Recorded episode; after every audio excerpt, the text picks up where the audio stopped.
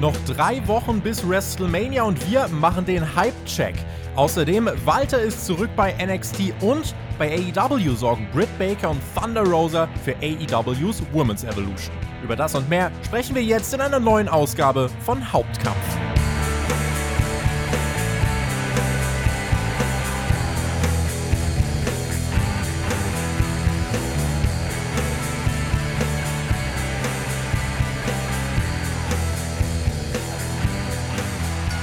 Es ist das Wochenende von Fastlane, WWEs letztem Zwischenstopp vor WrestleMania 37.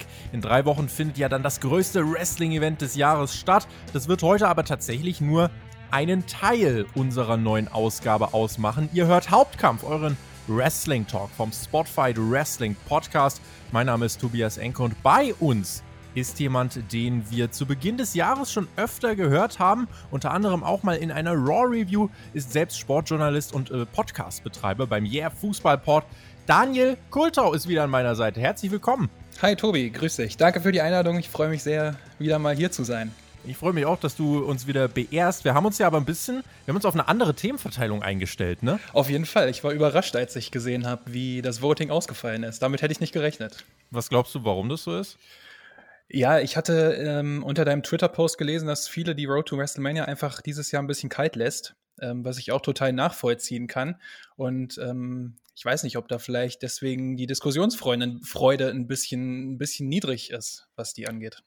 Das ist noch ein bisschen die Frage, über was soll man denn groß reden? ja, ähm, das kann das auch gut die, sein. Das ist die Frage, die man sich halt stellt. Äh, ich würde es aber ganz gern trotzdem gleich mit als erstes Thema mal äh, mit beleuchten, weil es ja durchaus äh, schon spannend ist, sich da mal anzugucken, was, äh, was wir denn da ähm, ja, vielleicht auch an Vergleichswerten haben. Denn ich wurde zum Beispiel auch gefragt, und das ist auch eine Frage, auf die wir gleich eingehen werden, die von Patreon kam, was sind denn zum Beispiel solche WrestleManias beziehungsweise Road to WrestleManias, bei denen ihr sagen würdet, die waren mal richtig gut. Was ist denn überhaupt euer Gradmesser? Darauf wollen wir gleich eingehen. Außerdem, wenn wir auf die Themenverteilung schauen, geht es um Walter.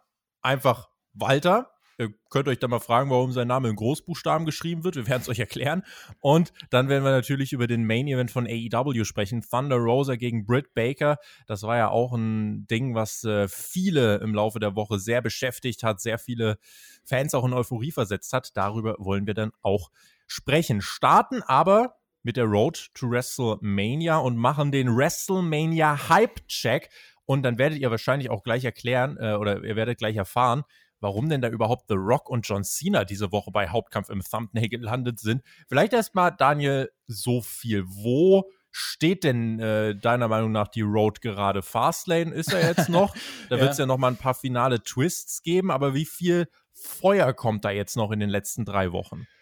Ich kann mir nicht vorstellen, wie da noch viel Feuer momentan reinkommt. Also wenn man mal so eine ganz klassische Road to WrestleMania ähm, sehen würde, dann würde ich sagen, wir stehen momentan so, ähm, ja, würde ich so sagen, kurz vor oder nach dem Royal Rumble, ungefähr vom Zeit her. Also es ist noch auf jeden Fall genug Zeit, um was, um was aufzubauen. WrestleMania kommt ähm, jetzt irgendwie im, im Vergleich dazu, wo man steht, sehr früh. Allerdings hatte man ja auch genug Zeit, was aufzubauen was mhm. nicht so gut geklappt hat, aber da kommen wir ja gleich noch mit Sicherheit zu. Da kommen wir gleich drauf zu. Äh, du hast ja auch gerade schon gesagt, äh, du hast auf meinen äh, Twitter-Post ja verwiesen. In der Tat war es da ja so, ich habe dort mal geschrieben, interessiert denn sich keiner gerade für WrestleMania? Und viele haben halt gesagt, boah, ich habe halt wirklich einfach keinen Bock. Der Grund, warum einige aber gesagt haben, ah, wir werden es uns trotzdem anschauen, und das kann ich auch verstehen, ich weiß nicht, wie deine Meinung dazu ist, ist halt, dass viele sagen, ja, es sind halt das erste Mal wieder Fans dabei. Und das ist halt schon ein großer Anreiz, ne? Auf jeden Fall. Da habe ich mich die Tage auch erwischt, als ich ähm, drüber nachgedacht habe, dass ich halt wirklich ähm, Lust auf WrestleMania habe, trotz der Karte. Also man kann sagen, ich habe Lust auf WrestleMania. Ich werde es mir auch anschauen, einfach weil mal wieder Fans da sind. Und ich bin einfach total gespannt, wie sich so eine, ähm, wie sich so eine Show mit richtigen, echten Fans anfühlt, mal wieder, die mal wieder zu sehen, ähm, mit vielen Fans mal wieder zu sehen. Und auch einfach bin ich total gespannt zu schauen, wie diese Fans auf das Produkt reagieren werden. 25.000 an beiden Tagen. WrestleMania Tag 1 und 2 sind jetzt fast ausverkauft zum Zeitpunkt dieser Aufnahme. Es sind jetzt, meine ich, nur noch knapp 1000 Tickets äh, jeweils für beide Tage äh, verfügbar. Eine ähm, ja, Frage, die ich jetzt hier aber unbedingt mit reinbringen möchte, weil ich es gerade auch schon angedeutet habe.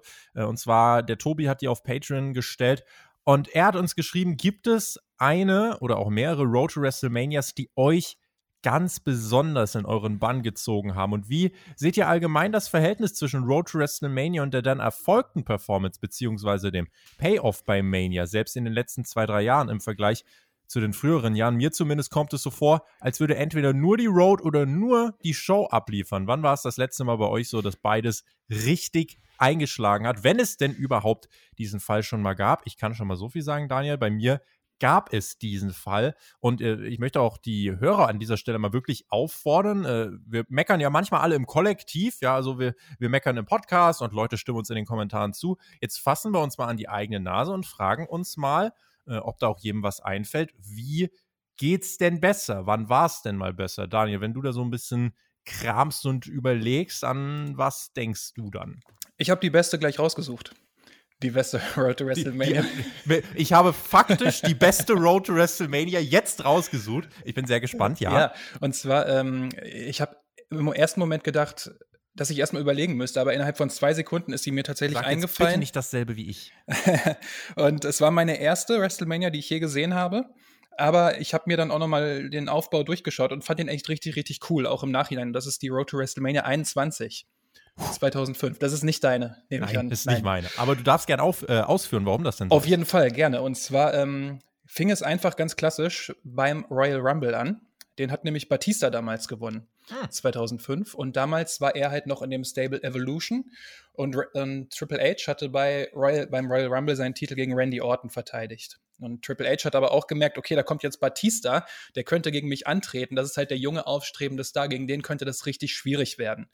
Und dann waren die aber zu diesem Zeitpunkt noch im Evolution Stable drin und da hat man schon so ge gemerkt, wie dieses Evolution Stable komplett auseinanderbricht, weil Batista halt unbedingt gegen Triple H antreten wollte. Aber Triple H hat dann auch solche Sachen gebracht, wie dass er jemanden mit der Limousine von JBL engagiert hat, der damals der WWE-Champion war, um Batista anzufahren. Also er hat alles versucht, um halt Batista dazu zu bewegen, nicht gegen ihn anzutreten.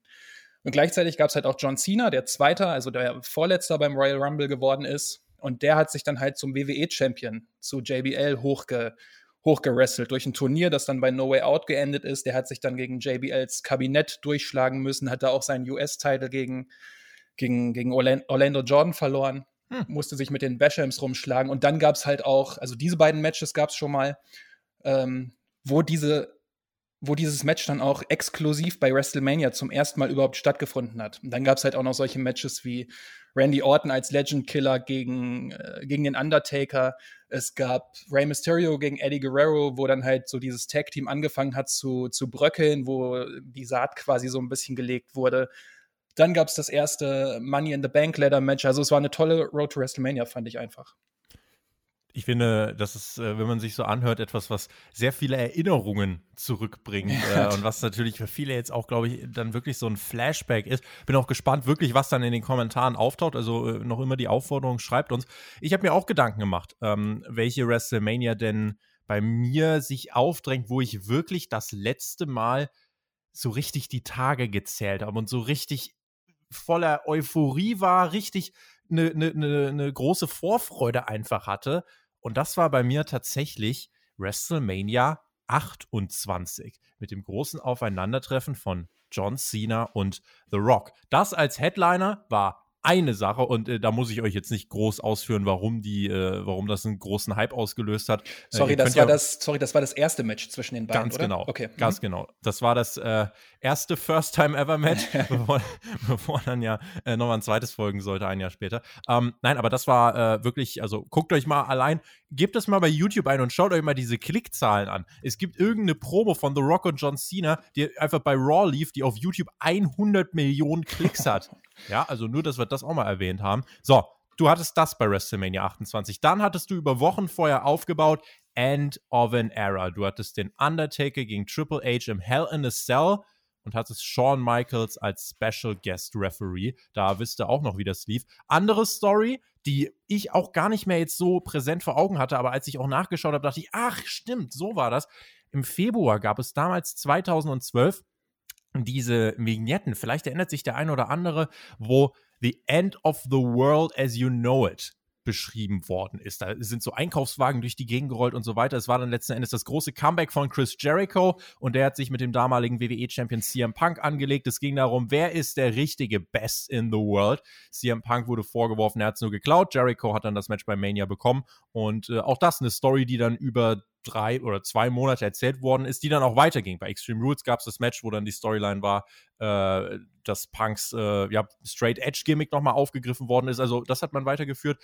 Auch eine Sache, eigentlich fast eher dann wirklich äh, so, naja, Undercard nicht, aber halt diese Midcard. Wenn ihr euch äh, fragt, was war denn damals zum Beispiel mit Cody Rhodes und The Big Show? Selbst für sowas hat man sich wirklich was ausgedacht. The Big Show wurde von Cody Rhodes beleidigt und äh, Rhodes hat gesagt, guck mal, was der Undertaker bei Mania schafft, da bist du genau das Gegenteil von. Bei Mania kriegst du irgendwie nur aufs Maul, hat sich über die äh, Matches von Big Show bei Mania lustig gemacht, Sumo-Match, Floyd Mayweather und so weiter. Rhodes hat dann auch Big Show bei Elimination Chamber eliminiert und dann gab es bei Mania ein Aufeinandertreffen, was man gut erzählt hat. Auch Brian gegen Sheamus, das war der Opener, war simpel erzählt, Sheamus als Rumble-Gewinner und, und, und selbst äh, sowas wie Kane und Randy Orton, du hattest noch Team äh, Laurinaitis gegen Team Teddy Long. Irgendwie gab es bei allem eine Storyline, die länger als zwei Wochen erzählt war. Und damit ist es schon ein ziemlich großer Unterschied im Vergleich zu dieser WrestleMania. Ich habe vorhin einen Twitter-Post gesehen, ja, von der WWE. Hey Fans, gegen wen sollte Asuka eigentlich bei WrestleMania antreten? ja, gute Frage, oder? So, und das ist halt so, wir wissen jetzt nächste Woche bei wird zufälligerweise das Debüt von Rhea Ripley geben, das hat man jetzt auch schon bekannt gegeben. Das sind halt schon Unterschiede, ja. Also, wenn man sich fragt, ja, was waren denn so gute Road to WrestleManias? Ähm, Im ersten Moment ist man ein bisschen überfordert, aber wenn man sich mal wirklich Gedanken macht, es gibt wirklich Beispiele, wo man sagen muss, da hat man sich Gedanken gemacht. Ähm, bei dir war es Mania 21, bei mir war es Mania 28 und äh, wenn man das halt mit jetzt vergleicht, ist das wirklich wie ein komplett anderes Universum. Es gab auch viel größere Stars und dieses Jahr fehlen ja bei Mania, muss man ja fast schon sagen, es fehlen ja fast dann schon diese Teilzeitstars. Ne? Es fehlt ja dann fast schon Goldberg, es fehlt ja dann fast schon Lesnar, es fehlt ja dann fast schon Undertaker. Und ohne die wird es halt relativ, ja, äh, wird WWE so ein bisschen, ja, exposed, kann man sagen, ne?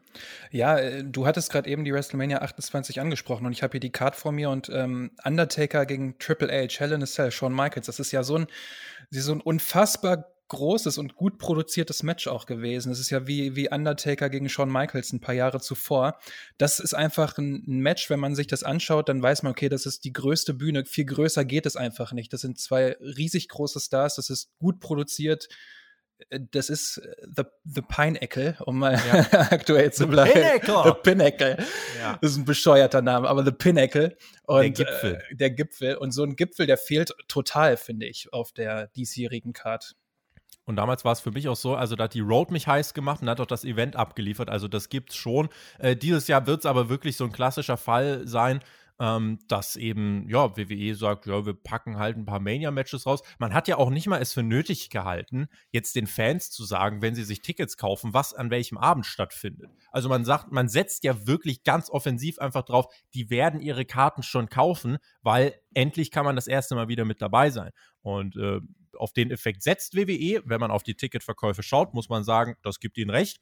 Und äh, wenn man auf ihren Kontostand schaut, dann gibt ihnen das auch recht. Ja. Und insofern, ähm, ja, müssen wir das jetzt hinnehmen. Äh, aber ja, der Hype jetzt im Moment äh, bei mir hält er sich auch noch in Grenzen, ehrlich gesagt.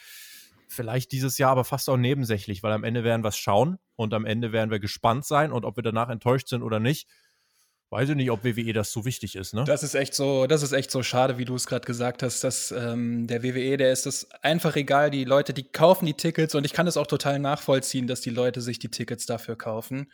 Ähm, und äh, die WWE schwimmt wirklich im Geld. Sie, sind, sie ist so erfolgreich wie nicht. Ihnen kann das wirklich alles total egal sein. Von daher ist das ja sogar nachvollziehbar, also ist nachvollziehbar, dass das so läuft, ne? Aber ich kann es nicht nachvollziehen, wie man, wie man so arbeiten kann, wie man sich so wie man sich so wenig Mühe bei, äh, beim Aufbau zur größten Show der Liga machen kann, wie es dieses will halt Jahr Energie ist. sparen vielleicht. Das Ding ist halt langfristig.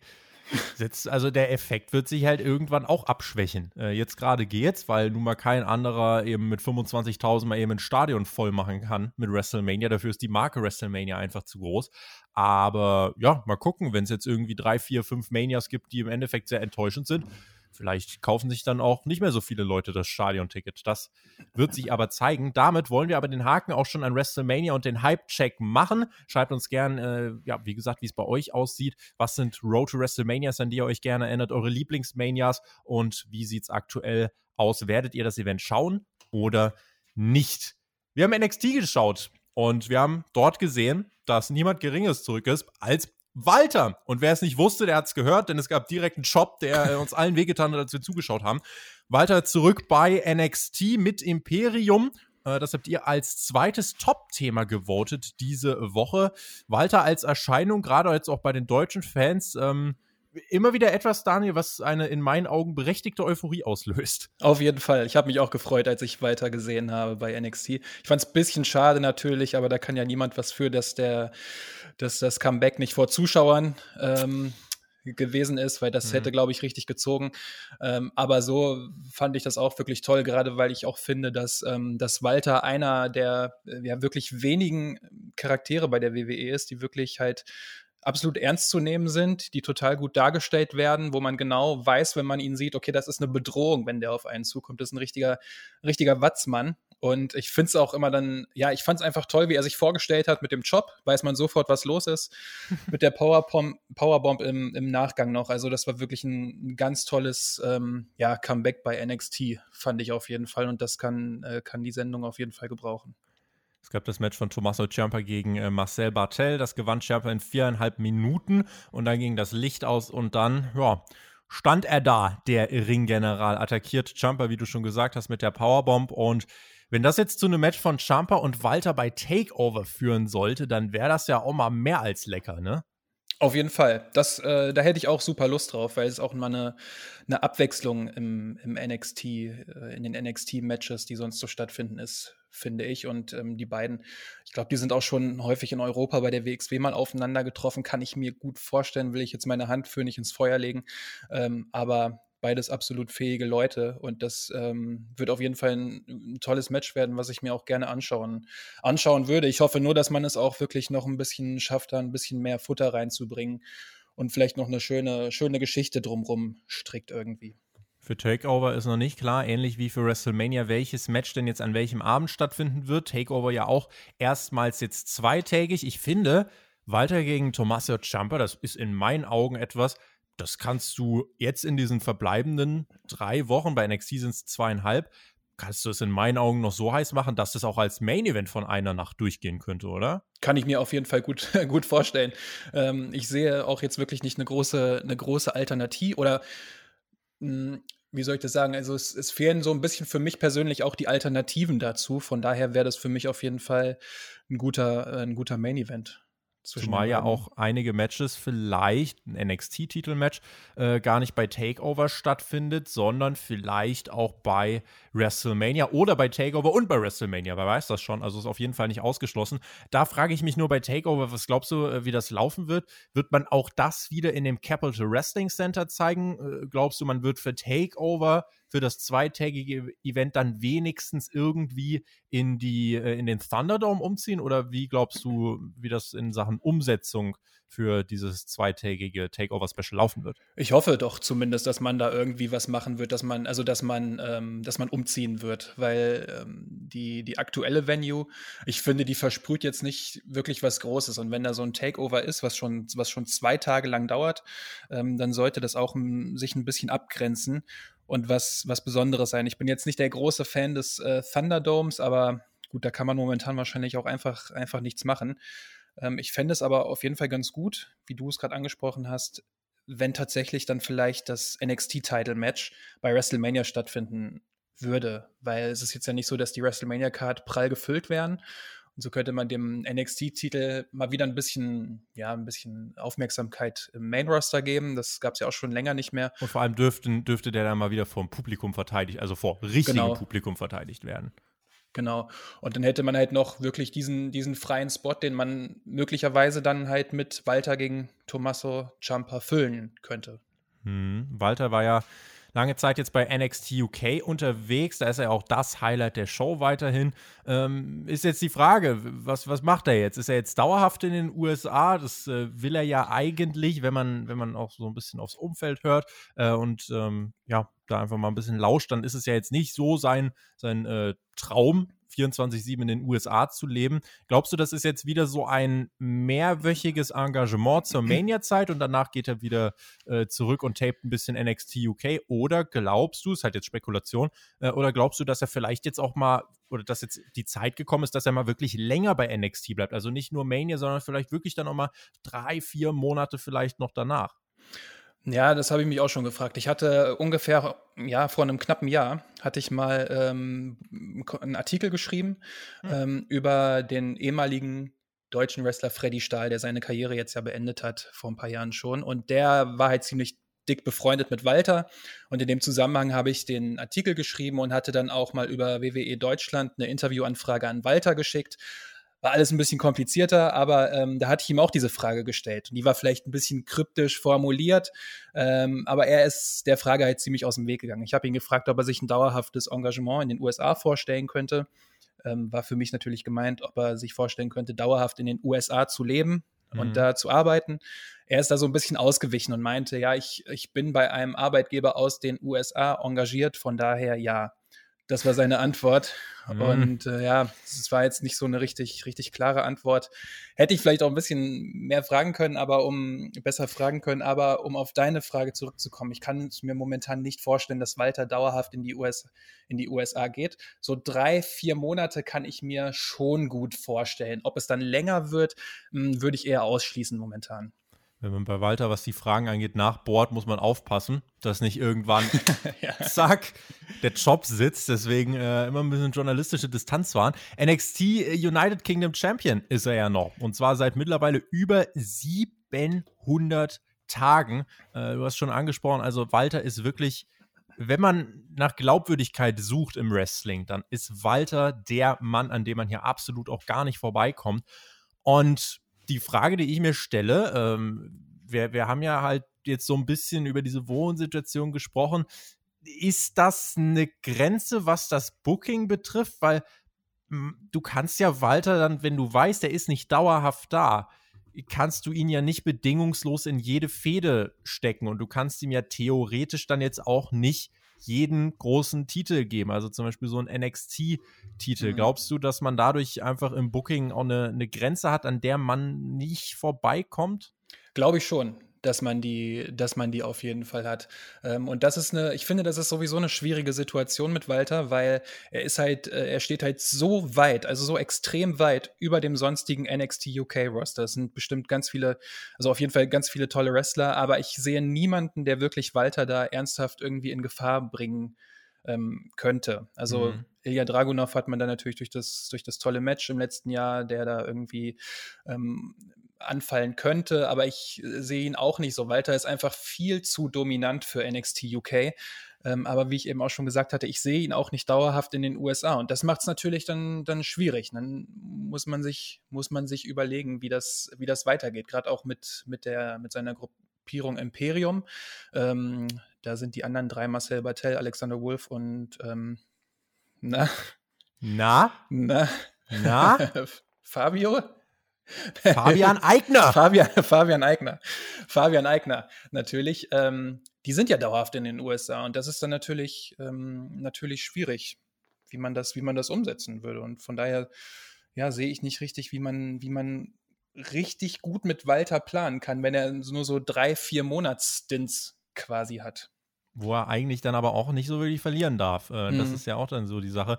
Äh, wenn wir jetzt einfach mal ein bisschen rumspinnen, ich habe jetzt einfach so als, als äh, Match, wo ich sagen würde, würde ich auch direkt für, für eine WrestleMania kaufen, wäre jetzt so ein krasses Aufeinandertreffen von jemandem wie Walter und Brock Lesnar. Weil, Junge, wie, wie krass kannst du ein Match machen? Die, die, die beiden, das ist ja in Person. Und äh, wenn ich mir das überlege, ist halt, ne, wenn, wenn, du, wenn du schaust, was sind denn so Namen, die halt Walter vielleicht glaubwürdig irgendwann mal schlagen können, da wären das ja also da wäre ja äh, Brock Lesnar einer, viele fallen mir dann auch nicht mehr ein. Und Brock Lesnar wäre jetzt aber auch jemand, da müsstest du ähm, irgendwie gucken, wie, wie kriegst du Walter jetzt in die Main-Shows dann eingebunden? Will man das jetzt überhaupt? Ähm, weil ansonsten gibt es halt keinen. Auch bei NXT, ehrlich gesagt, nicht. Auch ein Finn Balor für dich sollte jetzt Walter nicht mal eben besiegen. Äh, Champa eigentlich auch nicht bei Mania. Ähm, ja. So, dass man da echte, also, ne, das, da ist man echte irgendwie so am Scheideweg, wenn man irgendwann mal sagt, man will aus Walter auch mehr Profit schlagen und mal wirklich so ein richtig dickes Match rausholen gegen Lesnar. Stell dir mal vor, er gewinnt das auch noch. Was hält den Mann denn dann noch auf? Ja, man muss sich das mal, man muss sich das mal vorstellen. Man hat ähm, Walter bei NXT UK und Walter ist halt für mich ein riesiger Star einfach in der gesamten WWE. Ähm, einfach weil man sofort weiß, was man bekommt, wenn man, wenn man Walter sieht. Und der halt auch im Ring so, so unglaublich, unglaublich gut ist, eine richtig, richtig tolle Ausstrahlung hat. Für mich ist Walter, wie gesagt, ein ganz, ganz, ganz großer Star. Und die WWE weiß das ja mit Sicherheit auch, dass sie da so einen, äh, so einen tollen Wrestler haben. Aber da gibt es halt diese Hürde, dass er nicht, äh, dass er anscheinend nicht dauerhaft in den USA leben und, und wrestlen will. Aber ich sehe das genauso. Ich kann mir das total gut vorstellen, ähm, dass Walter in den Main-Shows solche, solche Leute wie Brock Lesnar besiegt. Es klingt immer ein bisschen, bisschen seltsam, aber ich kann mir das total gut vorstellen. Er war ja auch bei der Survivor Series. Ähm, damals im Elimination Match und wurde da mhm. ja auch super angenommen. Also ich, ich möchte das unbedingt sehen, auf jeden Fall. Wenn wir uns noch so ein bisschen die Frage stellen, wie setzt man Walter denn ein, wenn man weiß, er wird nicht dauerhaft zur Verfügung stehen? Ist es, ja, also so ein Programm gegen Lesnar, da, klar, das ist jetzt nicht darauf angelegt, dass das jetzt äh, irgendwie, dass Walter da ein Jahr dafür in den USA sein muss. Das kannst du auch in zwei Monaten abhandeln. Aber wenn wir uns fragen, wie schafft man es, ihn mehr und mehr zu integrieren, auch in die Hauptprodukte, bei allem Respekt vor NXT UK, ähm, ohne ihn dann aber trotzdem 24-7 da zu haben. Äh, sagst du, man sollte dann vielleicht sowas machen wie, ja, wir geben ihm den North American Title von NXT und den verteidigt er dann in Europa, den verteidigt er in Nordamerika immer mal wieder, dass man da irgendwie was aufbaut oder was, was kommen dir vielleicht noch für Ideen in den Sinn?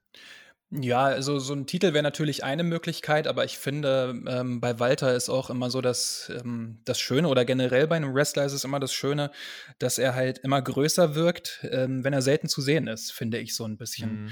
Dass, ähm, als ich nochmal über, über John Cena bei WrestleMania 21, wo wir gerade eben drüber gesprochen hatten, nachgedacht haben, der war ja damals in jeder Sendung und dann ist die Stimmung gegen ihn auch so gekippt. Aber jetzt inzwischen finde ich zumindest, jeder liebt John Cena, wenn der mal auftaucht. Ne? Also je mhm. seltener jemand da ist, umso mehr mag man den, habe ich so ein bisschen den Anschein. Und ich kann mir gut vorstellen, dass man Walter vielleicht auch mal einen ganzen Monat lang ähm, nur mit Promos durch die Shows zieht, dass der mal alle zwei Wochen auftaucht mit einem kurzen Einspieler, dass man sich daran erinnert. Und dann kommt halt die große Show, für das es aufgebaut ist. Und da sieht man Walter dann zum ersten Mal, wie er dann zum Match kommt. Ich glaube, das, ähm, das würde ihn ziemlich, das würde ihn ziemlich stärken. Aber so einen North American Title zu gewinnen und den dann in Europa zu verteidigen, wäre sicherlich auch eine gute Möglichkeit. Kann ich mir, kann ich mir gut vorstellen, gerade weil die NXT Pay-Per-Views oder Großveranstaltungen ja auch nicht so häufig sind, wie wir sie im, im Main Roster haben. Möchtest du, dass der Gedanke Walter im Main Roster eher so ein Hirngespinst bleibt, damit wir nicht äh, irgendwie brutal enttäuscht werden? Oder, also, weil was würde man jetzt, äh, wenn man es mal durchgeht, ähm, angenommen, Walter debütiert im Main-Roster. Ähm, klar, das kann sehr gut sein. Das kann äh, viele tolle Paarungen geben. Ähm, aber das haben wir ja auch schon über andere gesagt. Und denen geht es im Main-Roster ja nicht so gut. Er müsste halt jemanden wie Vince McMahon absolut hinter sich bringen und überzeugen. Wenn er nur Triple H hinter sich hat, dann ist das halt eine Sache. Und wir wissen, was äh, Vince McMahon von Leuten denkt, die im Ring richtig stark sind. Cesaro. äh, aber die vielleicht, was Promos angeht, äh, im Englischen jetzt nicht maximal überwältigend äh, sind. Da ist er ja immer jemand, der dann sagt, ja, guter Wrestler, aber reicht halt nicht zu mehr. Wäre das doch eine Rolle für Walter im Main Roster? Willst du das sehen oder sagst du dann lieber, nee, dann lassen wir es als Utopie im Kopf stehen. Ich gönne Walter wirklich jeden Erfolg. Also ich gönne ihm alles, aber ich, ähm, ich traue es der WWE absolut nicht zu, den Main Roster ordentlich einzusetzen. Überhaupt nicht. Ähm, du hast gesagt, da sind viele tolle Matches übrig. Da ist aber auch schnell möglich, dass Walter nach drei Wochen ähm, anfängt zu tanzen oder ähnliches. Und, und solche so ein Gimmick bekommt, das kann ich mir, oh. kann ich mir gut vorstellen. Also wie gesagt, ich gönne es Walter absolut, dass er es in die Main-Shows schafft, aber ich kann es mir nicht vorstellen, dass die WWE den vernünftig in den Main-Shows bookt. Überhaupt nicht. Von daher wäre ich eher, wäre ich eher froh, wenn er halt bei NXT UK weiterhin die große Rolle spielt oder auch mal bei, bei NXT dann. Das würde mir völlig reichen. Völlig gereicht hat es uns nach diesem Main-Event von AEW Dynamite. Ja, vielleicht, vielleicht nicht.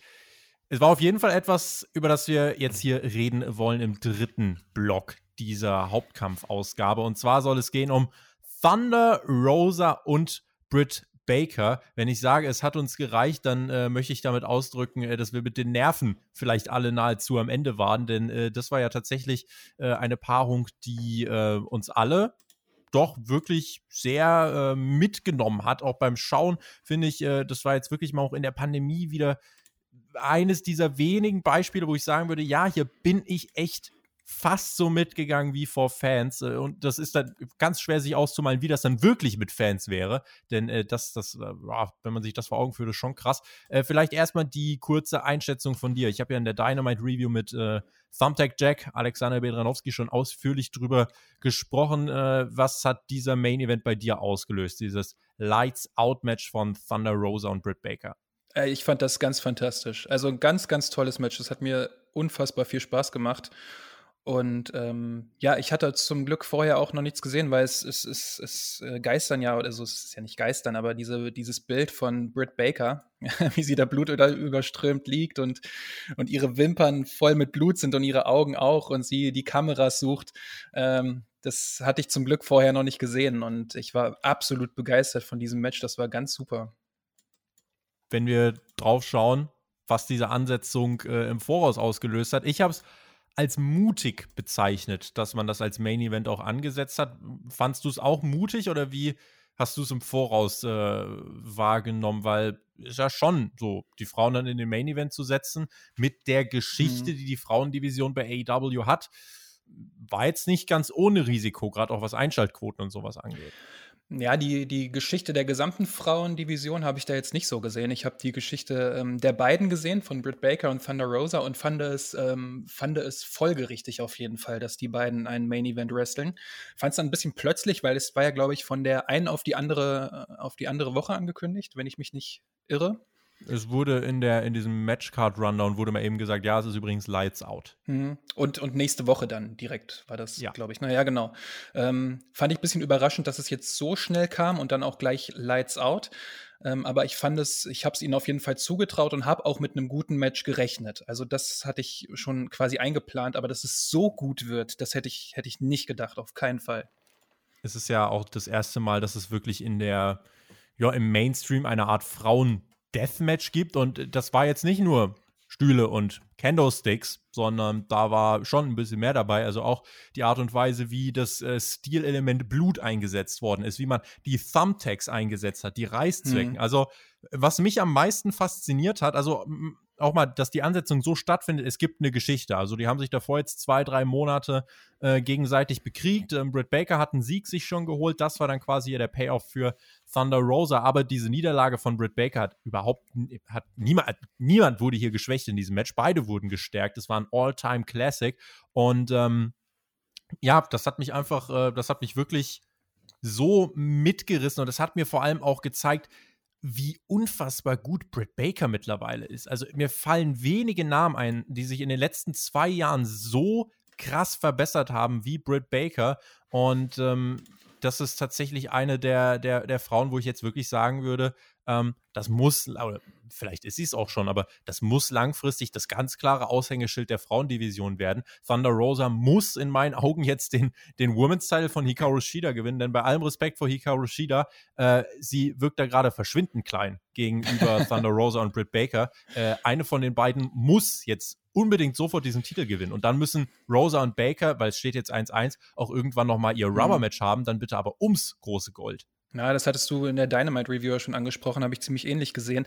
Es war einfach, ähm, einfach krass zu sehen bei diesem Match, ähm, wie weit diese beiden einfach. Also mir kann niemand erzählen, dass er nach diesem Match glaubt, dass Hikaru Shida besser ist.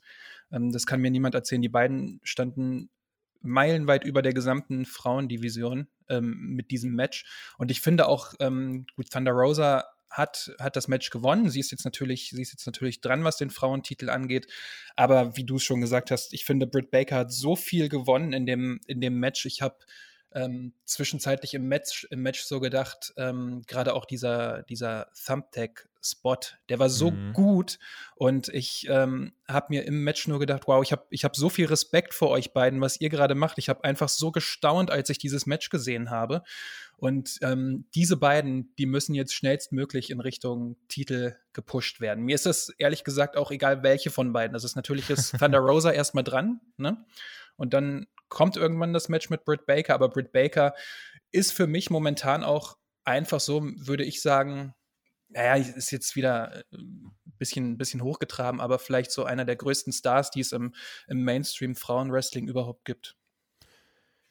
Das Video wurde mittlerweile von YouTube, äh, also ist nicht mehr verfügbar. Äh, man hat da ja was äh, hochgeladen zu Thunder Rosa und Britt Baker. Ich kann euch nicht genau sagen, warum. Das hatte hunderttausende Aufrufe. Das ist der Stand Samstag 17.30 Uhr, äh, beziehungsweise jetzt 18.10 Uhr äh, gewesen. Vielleicht hat man es jetzt im Nachhinein noch hochgeladen. Äh, es war einfach das Top-Thema dieser Woche. Ähm, und war auch dann, gerade wenn man sich das Aftermath dann angeschaut hat, äh, wie auch wirklich dann das ganze Roster Backstage steht, den beiden Applaus klatscht und mhm. das wirklich anerkennt, was sie da geleistet haben. Also, das war schon wirklich so ein All-Time-Classic. Das ist so ein Dynamite Main Event, wenn es irgendwann mal irgendwelche Best-ofs von Dynamite geben sollte, irgendwelche DVDs, Dokus, irgendwas.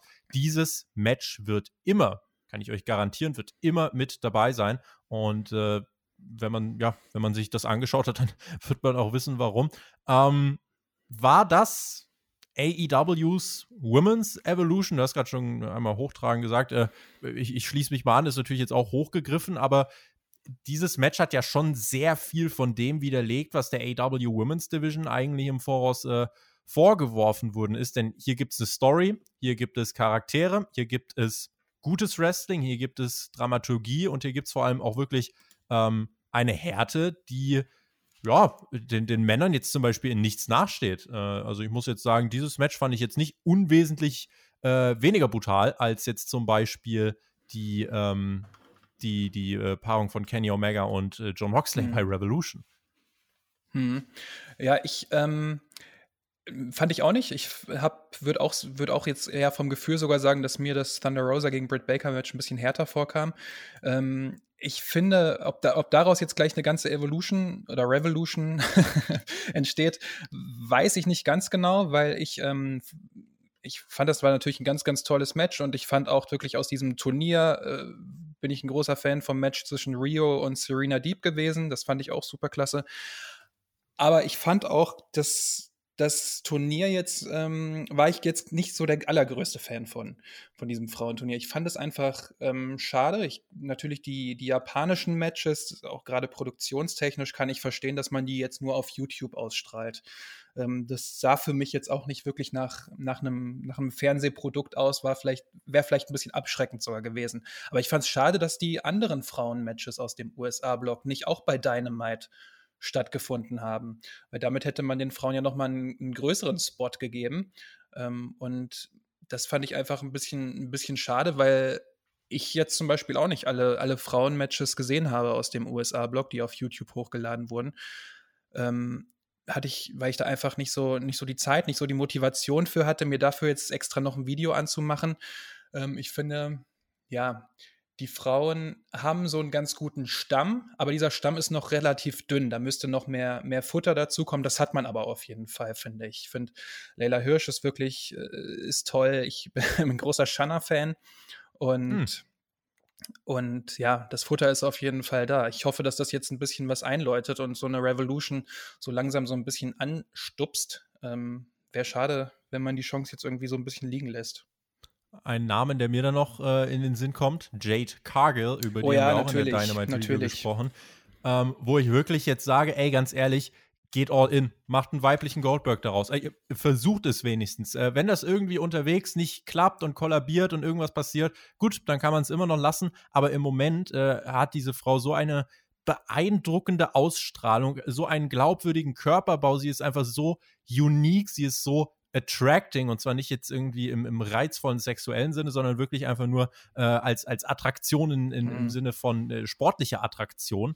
Ähm, da finde ich, sollte man jetzt wirklich all in gehen. Äh, also jetzt nicht sofort einen Titel oder so, aber lass sie wirklich eine Art Undefeated Streak aufbauen, wie das bei Goldberg der Fall war und äh, zieh das eine ganze Zeit lang durch, gib ihr irgendwann den äh, Titel und dann können wir gucken, wie sie auch von den Fans weiter angenommen wird und ob sie irgendwelche Grenzen hat. Äh, aber Goldberg ist ja der, be äh, der beste Beweis, dass du, um Topstar zu werden, kein äh, Vorzeigerester sein musst. Mhm. Und äh, deswegen ist da sie jemand, wo man sehr viel mit Smoke and Mirrors, wie es so schön heißt, und ein paar Tricks, wie man da gut kaschieren kann, um ihre Stärken herauszustellen. Und sie ist da auch eine, bei der ich sage, die könnte für die Frauendivision noch richtig ein tragendes Element werden. Weißt du, was ich auch noch interessant finde? Es ist ja nicht so, und das ist ja bemerkenswert, AEW hat sich jetzt nicht irgendwie die Frauendivision aufgewertet, indem man sich krasse Free Agents gekauft hat, äh, wie, wie eine äh, Tessa Blanchard oder so, sondern man ist ja weitestgehend beim Personal geblieben, was man irgendwie schon hatte. Aber die haben sich mittlerweile so gut entwickelt und das Training muss ja auch so gut sein im Hintergrund, dass da jetzt wirklich was draus geworden ist. Ich glaube, Ty Conti war vier Jahre oder so bei NXT, hat kaum Fortschritte gemacht im Performance Center und jetzt trainiert sie hier irgendwie ein Jahr bei, bei AEW, auch in der Nightmare Factory. Und auch bei ihr ist zum Beispiel so eine Steigerung zu erkennen. Und auch eine NRJ zum Beispiel kommt auch aus dem Nichts, hat sich innerhalb von sechs, sieben Monaten extrem verbessert, ist jetzt leider erstmal lange verletzt. Aber das sind so Namen, bei denen ich mir denke, hey, das sind äh, wirklich die, die haben sich von selbst bei AW entwickelt. Und das ist ein, ist ein richtig beeindruckender Weg, wenn der dann hoffentlich auch irgendwann Früchte trägt. Hm. Ich habe bei AEW, um nochmal ganz kurz auf Jade Cargill zurückzukommen, ähm, habe ich manchmal so ein bisschen das Gefühl, dass die diesen, diesen Trigger um das eigene Talent ähm, quasi freizulassen, ein bisschen, bisschen spät abziehen manchmal oder sich ein bisschen unsicher sind und manche Sachen ein bisschen zu, zu spät, ähm, dass es einen zu späten Payoff manchmal gibt. Mhm. Ähm, mit Jade Kagel bin ich mir da auch noch unsich, unsicher. Also ich kann das alles unterschreiben, was du gesagt hast. Sie ist wirklich ein absoluter, ein absoluter Star, finde ich auch jetzt schon. Die ist so einzigartig. Ähm, aber ich bin da, was mich so ein bisschen stutzig macht, ist, dass es jetzt erst ihr zweites Match überhaupt anscheinend war. Dass ja. sie jetzt, dass sie jetzt bei Dynamite am, am Mittwoch hatte.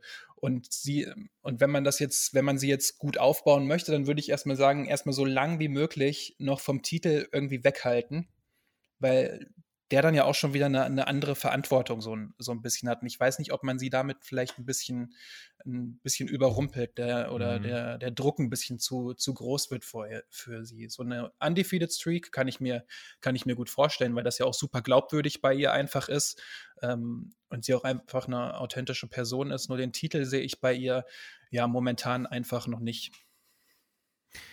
Ich überlege gerade, wo die AW Women's Division jetzt gerade noch große, große Schwächen hat.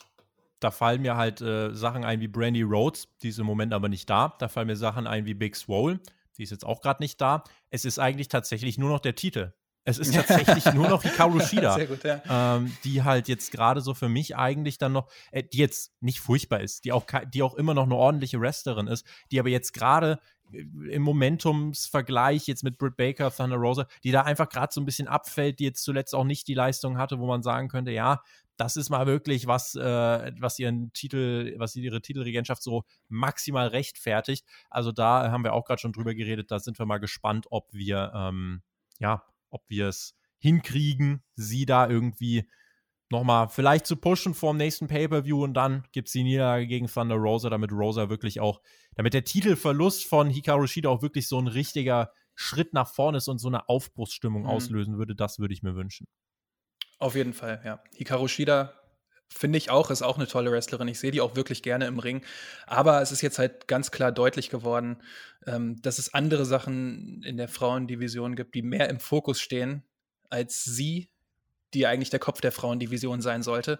Und ähm, ja, da ist es jetzt einfach an der Zeit, finde ich, sie abzulösen, was das angeht. Und wir schauen jetzt mal auf den Fragenblock. Das ist unser letzter Teil hier bei Hauptkampf für die letzte, ja, in etwa Viertelstunde. Wir äh, werden uns da jetzt mal ein bisschen durchkämpfen. Und ihr habt wieder gute Fragen gestellt und zwar auf Patreon.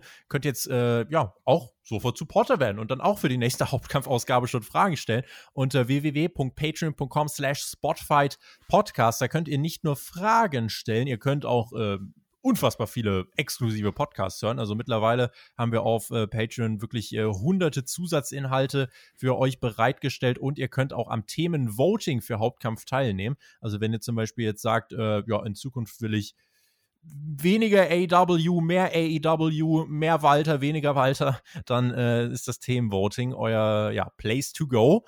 Und Fragen gestellt äh, habt ihr unter anderem auch der Paul. Und der hat gefragt, und das war eine sehr populäre Frage, hat äh, mehrere Herzen dafür kassiert, wie hätte die WWE noch weniger Stimmung auf Mania machen können?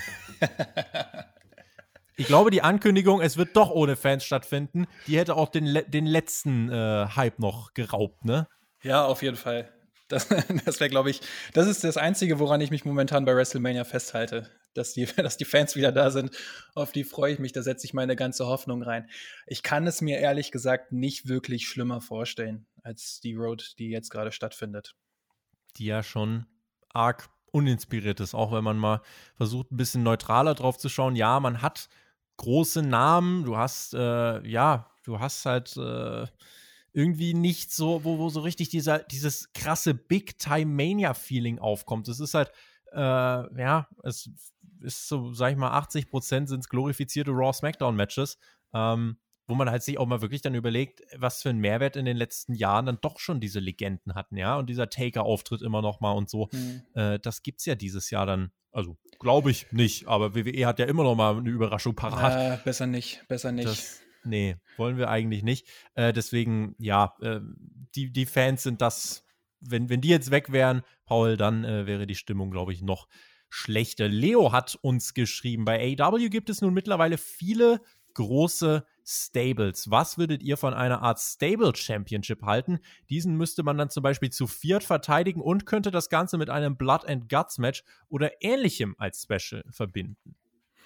Nee, also ich bin immer dafür, ähm, also eine interessante Idee sicherlich, aber ich bin immer dafür, so wenig Titel wie möglich ähm, zu, zu haben, weil es meiner Meinung nach im Wrestling jetzt nicht immer um die Titel gehen sollte, sondern ich einfach, also ist mein, nur meine persönliche Sicht, dass ich wirklich froh bin, wenn ich gute Erzählungen und Geschichten bekomme.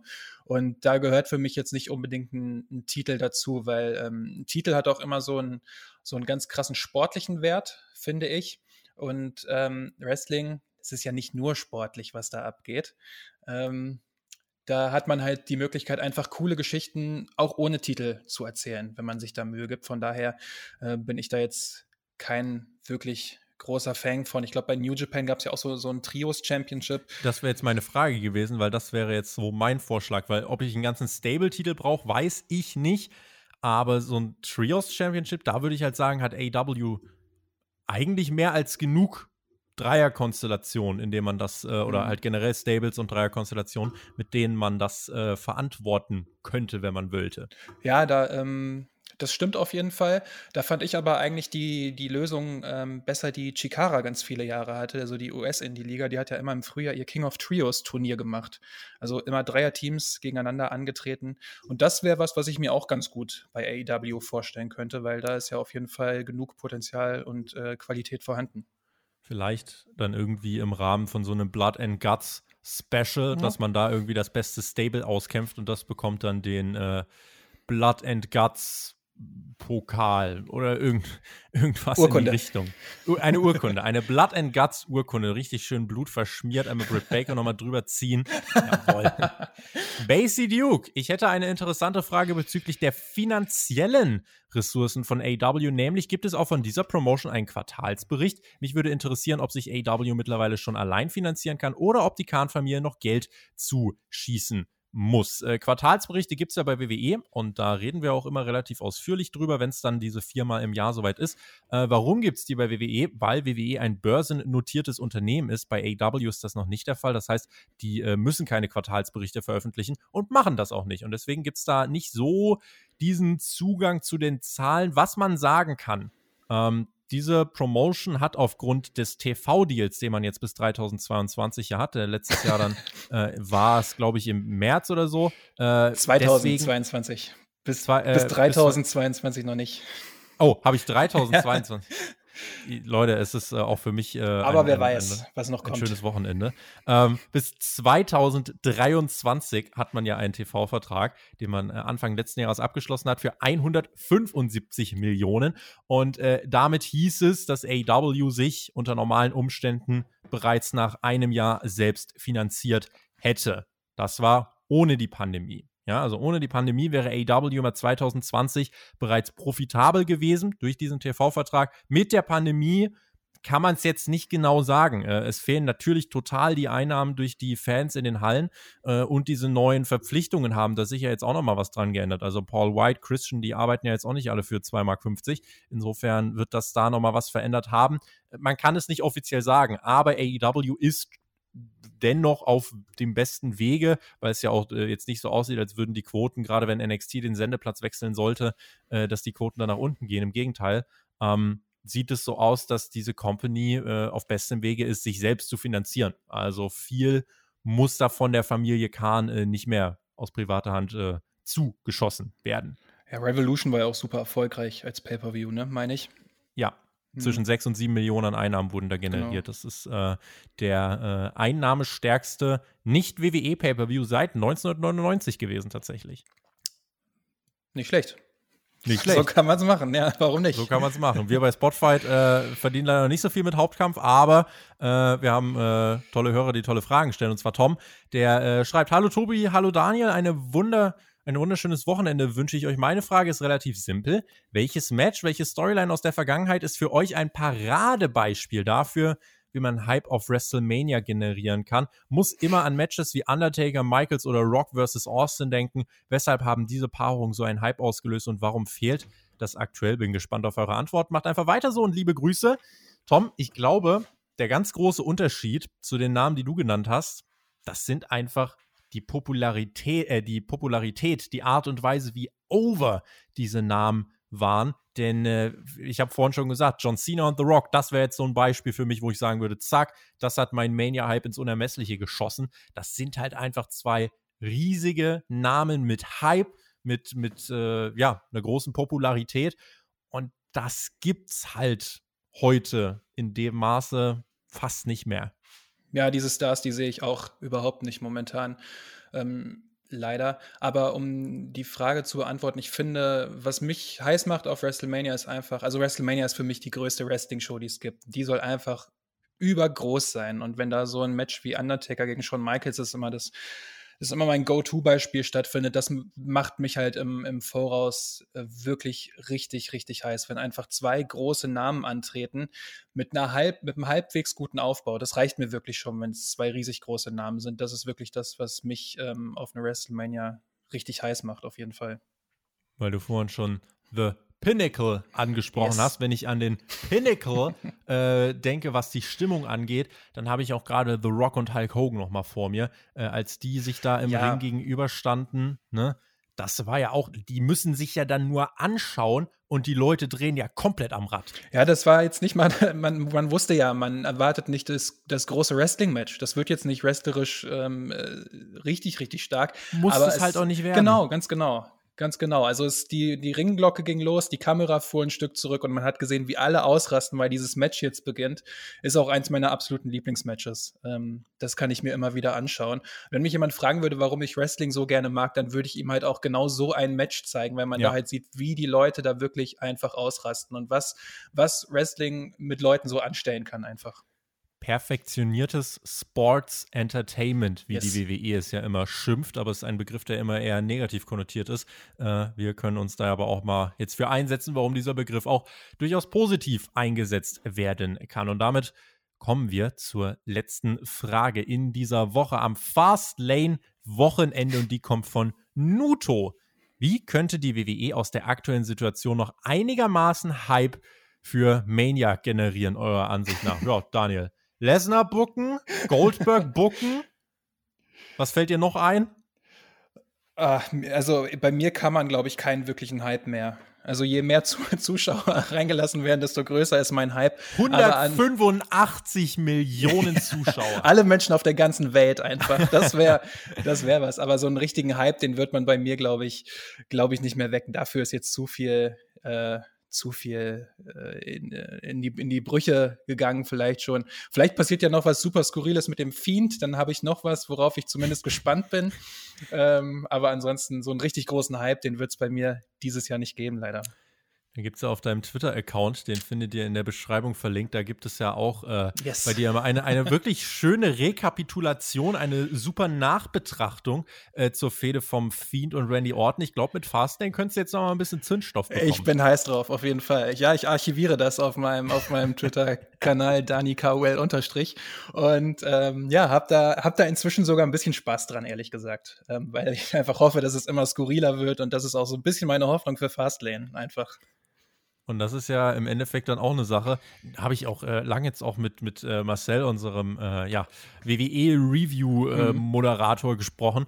Und ähm, da, da ging es halt auch so ein bisschen einfach darum, wie das äh, ist mit der Skurrilität. Weil, wenn Leute zum Beispiel noch die Raw-Review hören, dann einfach nur, weil sie sich denken, boah, wie schlecht war es diese Woche? Durch was haben die sich dieses Mal durchgequält? Ja. Weißt du, was die große Gefahr ist? Das ist zum Beispiel das, was gerade bei SmackDown passiert. Kein Scheiß. SmackDown ist ähm, von der Qualität her nicht auf Raw-Niveau, äh, sondern mhm. drüber. Äh, weil SmackDown hat den Vorteil, es ist kürzer und bei SmackDown gibt es weniger ja, grünen Schleim zum Beispiel, ja, und weniger ja. verbrennende Teufelsgestalten. Ähm, aber SmackDown hat halt außer dem Main Event geschehen jetzt auch nichts, was die Leute so maximal abholt.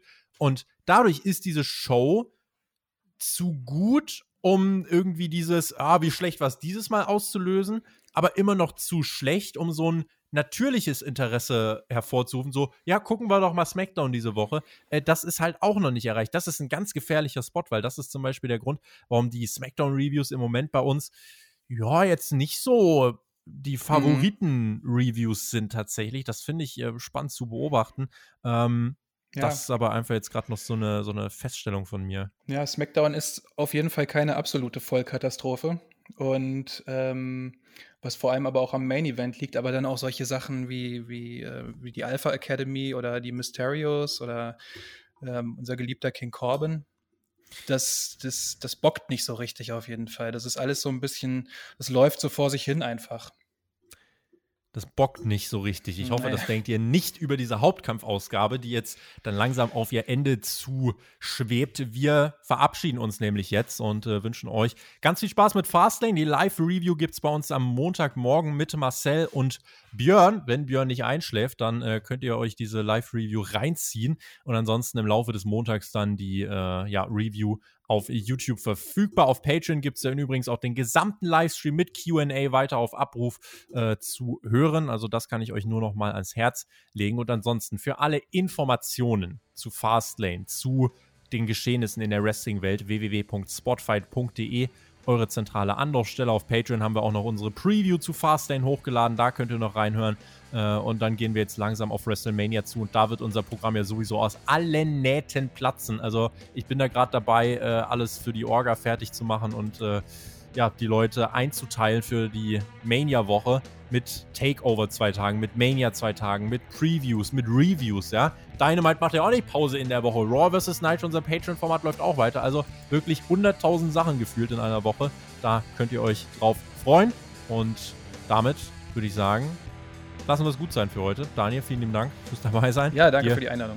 Dir schiebe ich jetzt gleich die Schlussworte in die Schuhe und bedanke mich bei allen Hörern, wünsche euch einen fantastischen Sonntag. Wen es betrifft, viel Spaß bei Fastlane und viel Spaß mit der Live-Review. Ich sage GW, genießt Wrestling. Macht's gut. Auf Wiedersehen. Tschüss. Ja, und ihr habt es ja gerade ganz am Anfang der Sendung gehört. Tobi, darf ich es erzählen? Er nickt. Okay. Ähm, und zwar gibt es ja noch 1000 Tickets für WrestleMania jeden Abend.